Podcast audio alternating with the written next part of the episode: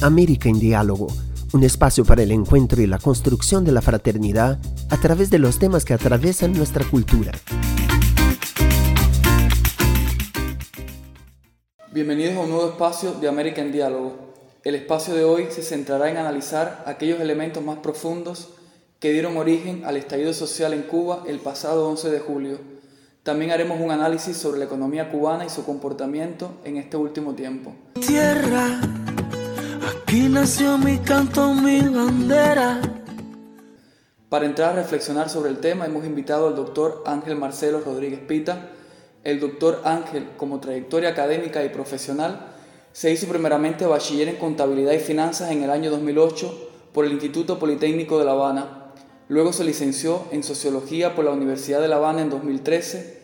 Pasado un tiempo se hizo máster en educación superior por la Universidad de La Habana en 2018 llegando a doctor en Educación Superior por la Universidad de La Habana en 2020. Del 2013 al 2017 trabajó como profesor en la Facultad de Turismo de la Universidad de La Habana. Del 2017 al 2021 ha sido coordinador del programa Incuba Empresas y del Observatorio Económico Social, así como del Centro de Fe y Cultura Loyola Reina de la Compañía de Jesús en Cuba. Del 2020 al 2021 se ha venido desempeñando como analista para el Observatorio Cubano de Derechos Económicos, así como para el Observatorio Cubano de Derechos Humanos con su sede en Madrid, España. Muy buenas tardes Ángel y gracias por aceptar la invitación. Muchas gracias. Ángel, para iniciar con la entrevista quisiera arrancar con la primera pregunta. ¿Cuáles podrían ser las causas más profundas que desató el estallido social en el pueblo cubano el pasado 11 de julio? Bueno, fundamentalmente hay que partir de una acumulación de errores en lo que se refiere a la administración pública administración pública cubana referida en dos ejes fundamentales, una carente infraestructura sanitaria y carente eh, infraestructura educativa. En esos dos elementos, bueno, ha habido una acumulación de errores eh, por años, dígase ya por décadas. Y otros elementos también que han impactado ha sido la tarea de ordenamiento, la tarea de ordenamiento de la economía cubana que pretendía eliminar la dualidad monetaria y eh, creó, notablemente más allá de esa eliminación de la dualidad monetaria, creó una superinflación dentro del esquema económico cubano que limita el consumo de los hogares. Por otro lado, no se ha eliminado esa dualidad monetaria. En este momento existen más de tres tasas cambiarias dentro del esquema eh, de los hogares cubanos para acceder a determinados bienes de consumo, debido a que se mantiene el control de la remesa, control de divisas, de la entrada de divisas al país por el banco y por todas, y por todas las, las entidades financieras que existen en el país. Ese control de divisas sobre la remesa tiene un impacto negativo porque necesariamente eh, las personas que reciben remesa deben acceder a determinados bienes de consumo a través de unas tarjetas eh, denominadas moneda libremente convertible que no son más que el propio dólar norteamericano en, un entorno virtual y entonces deben acceder mediante esas tarjetas a esos bienes, creándose aún así, eh, aún allí un, mayor malestar social. Desde la primera manifestación convocada por un gran número de artistas en apoyo al movimiento San Isidro el 27 de noviembre del pasado año, frente al Ministerio de Cultura, en reclamo de mayores libertades para el arte independiente, pedían diálogo. ¿A qué se debe, según tu mirada, que el gobierno no ha logrado generar aún un diálogo profundo, abierto y transparente con los distintos gremios de la sociedad? Bueno, el gobierno cubano eh, no se caracteriza precisamente por el diálogo. Incluso dentro de la propia política del Partido Comunista de Cuba tiene presente que bajo condiciones, eh, vamos a decir, que condiciones determinadas, condiciones determinadas específicamente por momentos de crisis, no dialoga el gobierno cubano también tiene eh, de alguna manera esa frase que lo marca muchísimo que bajo presión no se negocia. Por tanto, el gobierno cubano no tiende a realizar procesos de negociación de ningún tipo con los diferentes actores de la sociedad civil cubana. En tal sentido, solamente se reconoce una sociedad civil, una sociedad que está, vamos a decir, compuesta por organizaciones políticas y demás que tributan necesariamente al Partido Comunista y reciben presupuesto del Estado. En tal sentido no se reconocen otras organizaciones y bueno, el estallido social provocado durante estos últimos meses, bueno, sencillamente responde a eso. No existe un diálogo, no existe reconocimiento por parte de las autoridades cubanas de los distintos actores de la sociedad civil independiente.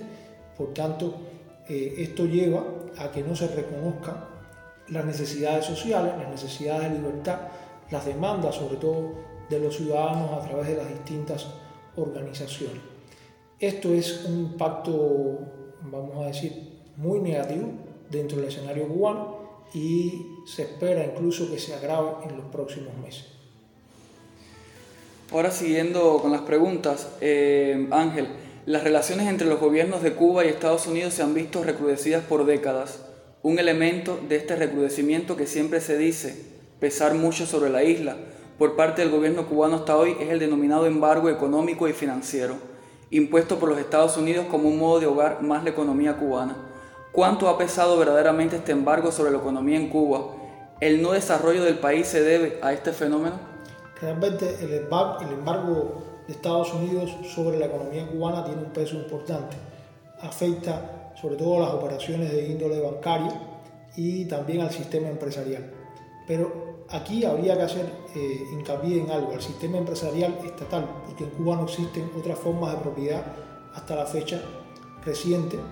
Eh, no existen otras formas de propiedad, solamente la forma de propiedad de la empresa estatal socialista, es decir, quedando solo en manos de los privados pequeños negocios eh, que caen más bien en, múltiples ocasiones en lo que es eh, el mercado informal o llamado mercado negro, como se le conoce popularmente.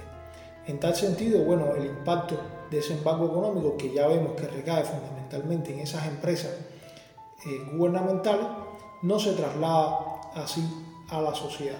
Se traslada por emanación, podemos de alguna manera decirlo, porque se esparce esa, esa crisis estructural de la empresa estatal socialista y recae casi siempre sobre los ciudadanos, pero no de forma directa, no tiene un impacto directo sobre la ciudadanía.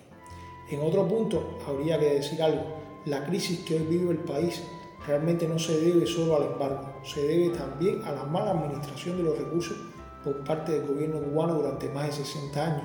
El gobierno ha derrochado los grandes presupuestos que se había obtenido durante la época soviética, durante la colaboración con los países del campo socialista, y de esta extinción de estos acuerdos, bueno, sencillamente el gobierno cubano sufrió una dura crisis en los años 90, recordar la apertura al mercado internacional, la apertura al dólar, y luego, bueno, vienen otras medidas, pero que han sido eh, y han demostrado que no solucionan las necesidades económicas ni responden tampoco a las demandas de la ciudadanía.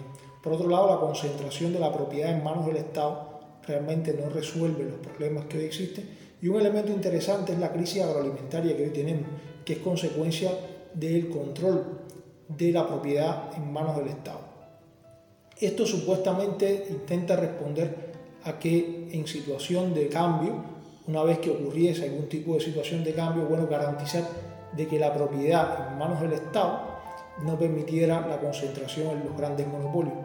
Y si nos referimos a la historia, vamos a ver que en los países eh, soviéticos, países también de Europa del Este, no pertenecientes al bloque socialista, una vez que cayó este, este sistema, bueno, sencillamente estas grandes tierras, estas grandes extensiones que estaban en manos, en manos del Estado, pasaron directamente a manos de las transnacionales y nunca pasaron realmente a manos de los productores locales.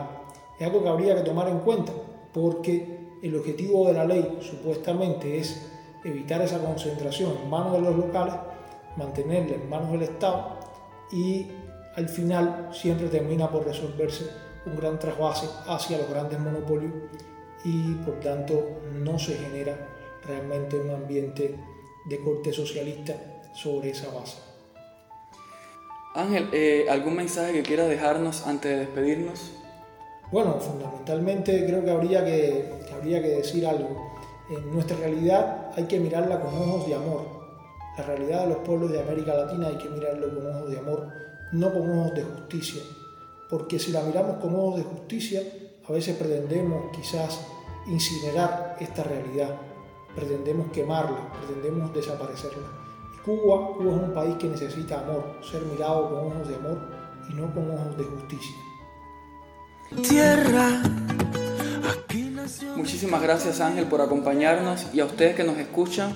Nos encontramos en un próximo espacio para seguir juntos conversando y debatiendo temas de interés de nuestra región latinoamericana. Una vez más, muchas gracias Ángel por aceptar la invitación. Gracias a ti. América en Diálogo es una producción de Ciudad Nueva Latinoamericana y Caribeña. Muchas gracias y hasta la próxima.